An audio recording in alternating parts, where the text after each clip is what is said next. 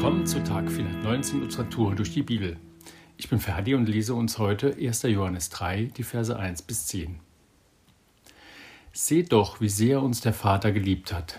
Seine Liebe ist so groß, dass er uns seine Kinder nennt. Und wir sind es wirklich.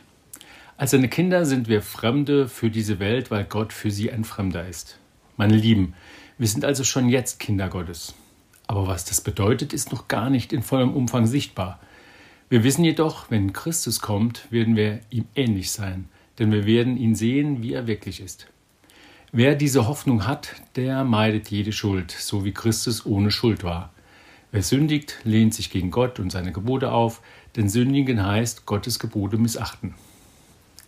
Doch ihr wisst ja, dass Christus auf diese Erde kam, um die Sünden der Menschen wegzunehmen, und er selbst ist ohne jede Sünde. Wer mit Christus verbunden bleibt, der wird nicht länger sündigen. Wer aber weiter sündigt, der weiß nichts von Christus und kennt ihn nicht. Meine geliebten Kinder, lasst euch durch niemanden vom richtigen Weg abbringen. Ihr dürft nur dem vertrauen, der wie Christus ein Leben führt, das Gott gefällt. Wer sich aber gegen Gott auflehnt, gehört dem Teufel. Denn der Teufel hat sich von Anfang an gegen Gott aufgelehnt. Doch der Sohn Gottes ist gerade deswegen in die Welt gekommen, um die Werke des Teufels zu zerstören. Wer von Gott neues Leben bekommen hat und zu seinen Kindern gehört, der sündigt nicht. Denn Gott hat ihm seine Kraft geschenkt, die neues Leben in ihm schafft. Weil er ein Kind Gottes ist, kann er nicht länger als Sünder leben. Daran kann also jeder erkennen, wer ein Kind Gottes ist oder wer ein Kind des Teufels ist. Alle, die Unrecht tun und ihren Bruder oder ihre Schwester nicht lieben, sind niemals Gottes Kinder. Wir haben gerade gehört, was es bedeutet, Kind Gottes zu sein. Und das ist auch sehr wichtig, weil es einem nur dann bewusst wird, was Gott will. Und das, was hier steht, ist sehr deutlich, hat keinen Interpretationsspielraum. Wir sind Kinder Gottes. Jesus ist ohne Sünde und wer Jesus folgt, ist auch ohne Sünde. Wer sagt, er kennt Jesus und sündigt doch, lehnt sich gegen Gott auf und gehört dem Teufel. Das ist schon krass und ich frage mich, ist das ernst gemeint? Ich bin Sünder und werde nie so sein wie Jesus ohne Sünde.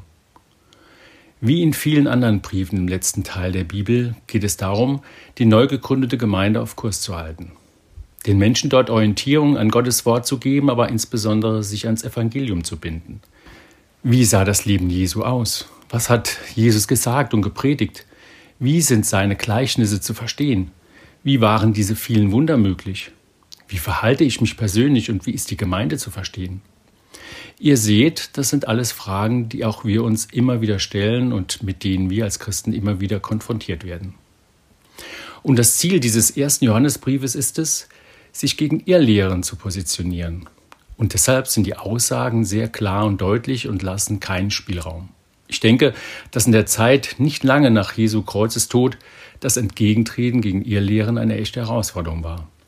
Auch damals wurden viele falsche Nachrichten verbreitet und die jüdischen Schriftgelehrten hatten großes Interesse daran, alles Göttliche, was geschehen war, zu verdrehen oder zumindest zu verschweigen.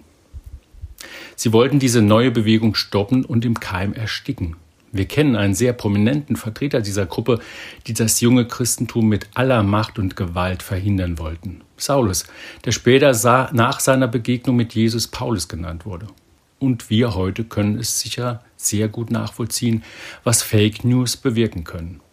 In unserer Zeit heute fühlen wir uns als Christen oft in der Minderheit. Man wird belächelt, wenn man in den Gottesdienst geht, mit anderen Christen zusammen ist, andere Meinungen vertritt als der in Anführungszeichen moderne Mensch und sich vielleicht sogar noch darüber hinaus zu Jesus Christus und Gott dem Schöpfer bekennt.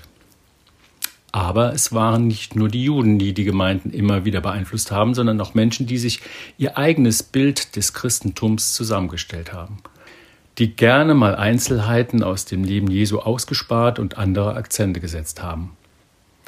Einen wichtigen Punkt möchte ich uns mitgeben. Lass dich nicht von deinem Interesse an Gott abbringen. Lass dich nicht verunsichern von dem Gerede, die Bibel sei ein Märchenbuch. Lass dir nicht einreden, das Christentum sei nur eine dieser vielen Religionen, die sich nicht voneinander unterscheiden. Nur ein Religionsspender spricht von der Liebe zu allen Menschen, egal wo wir herkommen, welche Hautfarbe wir haben oder welche tollen Sachen wir können oder auch nicht können. Jesus Christus. Und er stellt sich sogar zusätzlich auf die Seite der Schwachen, der Vernachlässigten.